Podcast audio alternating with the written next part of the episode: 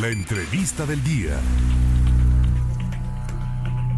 Y bien, pues en la historia de México hay acontecimientos trascendentales y hoy se conmemoran precisamente 212 años de nuestra independencia. ¿Cuántos personajes vienen a, a la mente y qué significado tiene el conmemorar esta fecha? Por eso saludo en la línea telefónica al eh, historiador Ángel Rafael Martínez Alarcón. ¿Cómo le va Ángel? Gusto de saludarle. Claudia, es un gusto saludarle aquí, muy contento de escucharla y, y, estamos a sus órdenes. Muchísimas gracias. Bueno, pues una fecha que desde luego está marcando también una nueva historia en nuestro país. Platíquenos, por favor. El 15 de el, domingo 16 de noviembre, 16 de septiembre de 1810, el cura Hidalgo convocó a, a sus parroquianos a iniciar una lucha en contra del mal gobierno que encabezaba el, el rey de España eh, usurpador Pepe Botella.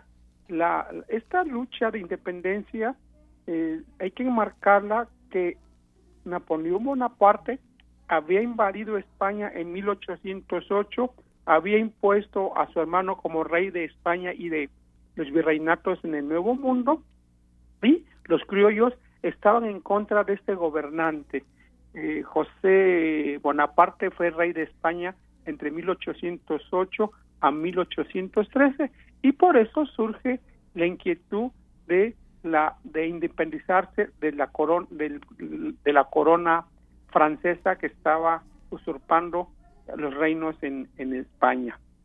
Y bueno, esta esta convocatoria de los criollos e Hidalgo el domingo eh, a la primera hora hace posible el inicio de una guerra que se va transformando en los 11 años. Hidalgo participa nomás casi un, eh, ocho meses, es, es preso y fusilado en 1811. Después viene José María Morelos y Pavón, que va a tener muy claro el objetivo de eh, ya la independencia, ahora sí, no, no de, del rey español, francés, sino independizarse como lo había hecho en 1776 los Estados Unidos con Inglaterra. Morelos nos da los sentimientos de la nación, una constitución, la de Apatzingán.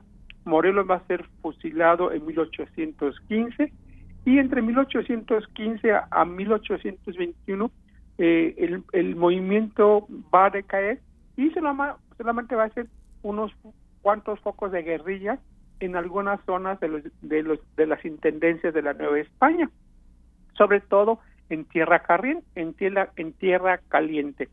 Y es finalmente Agustín de Iturbide quien logra convencer a ese grupo rebelde de, insurgentes en febrero de 1821 para lograr eh, llegar, poner la paz, una década de, de, guerra en algunos puntos, no fue en todo el virreinato. Hay que recordar que el virreinato tenía cuatro millones de kilómetros cuadrados y solamente en el Bajío y en Tierra Caliente había cierto movimiento eh, de insurgencia y de el ejército realista.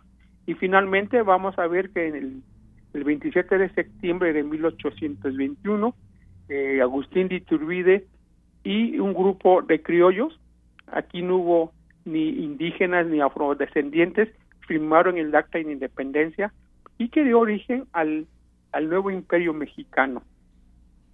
Pues como bien comenta Ángel Rafael Martínez Alarcón, eh, fue el inicio de este movimiento independentista cuando eh, pues precisamente el cura Hidalgo incitó al pueblo de Dolores a levantarse en armas contra el virreinato y al convocarlos a todos a través del sonar de las campanas de su parroquia y gritando con elocuencia los motivos por los cuales pues no podían quedarse esperando sin participar de esta lucha, es que se lleva a cabo este evento tan conmemorativo, el grito de independencia el día de, bueno, los días 15 de septiembre y el día de hoy también.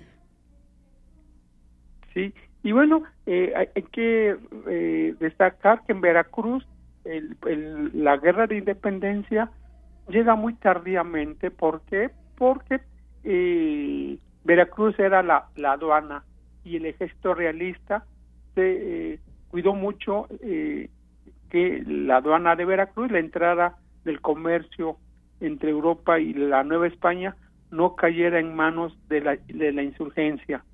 Muy tardíamente llega aquí Guadalupe Victoria, que es el que va a organizar a, los grupos insurgentes en la Intendencia de Veracruz.